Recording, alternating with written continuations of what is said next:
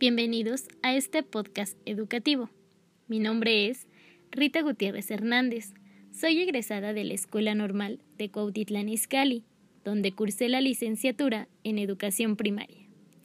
Actualmente tengo dos años de servicio como docente frente a grupo y curso la maestría en Docencia en Educación Superior en la Universidad Tres Culturas. Hoy les hablaré de las implicaciones de la enseñanza por competencias, para lo cual he consultado el libro Planificar, Enseñar, Aprender y Evaluar por Competencias, Conceptos y Propuestas, del autor Tenuto y colaboradores. También tendremos a una docente egresada de la maestría en docencia basada en competencias, la cual nos ilustrará con sus conocimientos del tema.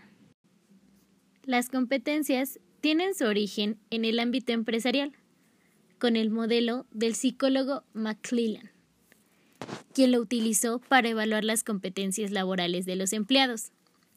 Él las define como las características que marcan una actitud sobresaliente. Posteriormente se introdujeron en las universidades con tres modelos diferentes. El alemán donde los alumnos tenían un alto dominio científico, contribuyendo al desarrollo del país. El francés, donde se formaban burócratas para el gobierno. Y el anglosajón, el cual promovía la investigación y les permitía trabajar en el sector privado. Bueno, ¿qué son las competencias? Son el conjunto de conocimientos, habilidades y actitudes que movilizamos para realizar una tarea específica. Recordemos que la educación responde a las necesidades de la sociedad. Zabalza nos menciona que debe adaptarse a las demandas de empleo, calidad y capacidad de cambio, así como a la incorporación de nuevas tecnologías. Por lo anterior, las escuelas de educación superior determinan un perfil de egreso, enunciando las competencias profesionales que debe adquirir el alumno al término de su trayecto formativo, respaldando su capacidad para desempeñarse en el ámbito laboral.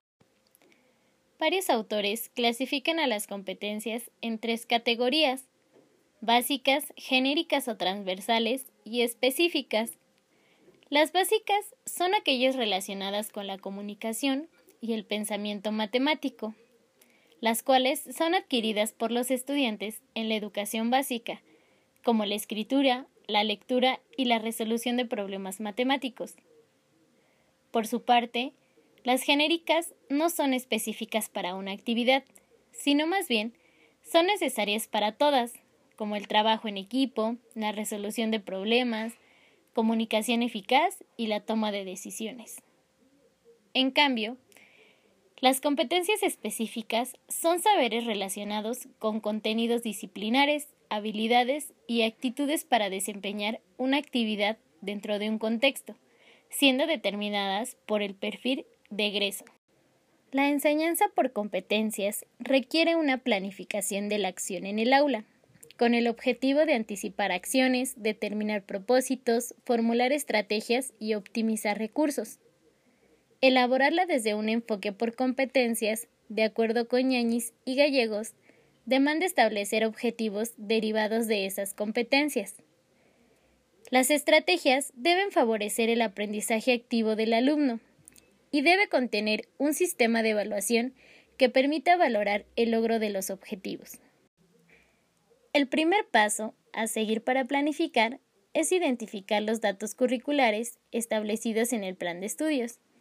Estos son el nombre de la asignatura, su enfoque, las competencias a desarrollar y los aprendizajes esperados.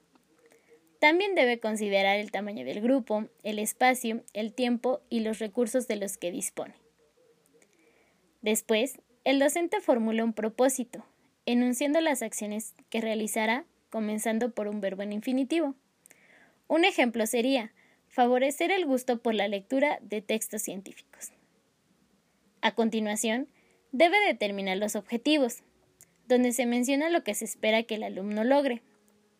Para su formulación, es necesario identificar el nivel de complejidad al que se espera que llegue el alumno, ya que será un referente para la evaluación. Por ejemplo, que el alumno sea capaz de analizar textos científicos. No olvidemos que debemos de ser claros, coherentes y pertinentes. Algo importante que distingue a la planificación por competencias de otras es identificar los contenidos conceptuales, procedimentales y actitudinales. Los primeros se refieren al saber qué y requieren un mínimo nivel de desarrollo cognitivo, como memorizar una definición. Los segundos son el saber cómo, es decir, aquellas operaciones intelectuales que se aplican ordenadamente como clasificar. Por último, tenemos los actitudinales, los cuales son el saber ser, y son el resultado de nuestros componentes cognitivos, afectivos y conductuales, como el pensamiento crítico. Hablemos de las estrategias de enseñanza. Estas deben de favorecer la participación activa del alumno, recurriendo al aprendizaje por descubrimiento, situado y basado en problemas. Además, deben de ser coherentes con las competencias, aprendizajes esperados, propósitos y objetivos a los que se pretende llegar. Su implementación debe de atender las necesidades y características de los estudiantes y a su contexto inmediato. No debemos de olvidar a los recursos, materiales y medios didácticos. Ya sé que todos piensan que los conceptos anteriores son lo mismo, pero no es así. Gracias al documento de titulación que realicé para la licenciatura, logré diferenciarlos. Pongan mucha atención. Los recursos son cosas elaboradas con intenciones no didácticas. Sin embargo, los docentes recurren a ellas por su utilidad dentro de una actividad. Un ejemplo puede ser el bicarbonato de sodio, para realizar el experimento de un volcán.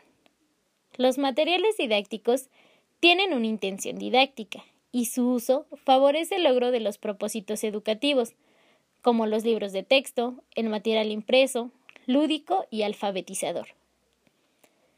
Los medios didácticos son un canal por el cual se transmite información. Estos pueden ser los dispositivos digitales, herramientas y plataformas con contenido educativo. La organización del tiempo y el espacio son muy importantes. Estos determinarán la duración de la clase y el ambiente de aprendizaje. Recordemos que no debemos limitarnos al aula. Podemos hacer uso de otras instalaciones e incluso hacer uso de las TIC para crear ambientes educativos virtuales en plataformas y redes sociales. Considero importante hacer énfasis en lo siguiente, la bibliografía. En esta era de la información, en Internet tenemos un sinfín de artículos, videos y archivos donde podemos consultar cualquier tema. Por ello, como docentes investigadores, debemos de consultar páginas con un respaldo científico y verídico. El último elemento es de evaluación, donde colocamos los instrumentos que se utilizarán para dicho proceso. Estos pueden ser rúbricas, listas de cotejo o escalas de rango, los cuales tendrán indicadores con los cuales se determine el logro de los objetivos. Esto debe de demostrar el nivel que logró cada estudiante y para ello se pueden utilizar la taxonomía de Bloom o de Manzano. En el proceso de enseñanza-aprendizaje, el rol del docente es ser un facilitador, un asesor, orientador, evaluador, desarrollador de material didáctico y proveedor de información, siendo el alumno un protagonista de su propio aprendizaje, autorregulando sus procesos cognitivos, es reflexivo y toma sus propias decisiones, dando solución a los problemas que se le presentan. A continuación, nuestra invitada Andrea García Martínez nos compartirá sus conocimientos acerca de la docencia basada en competencias.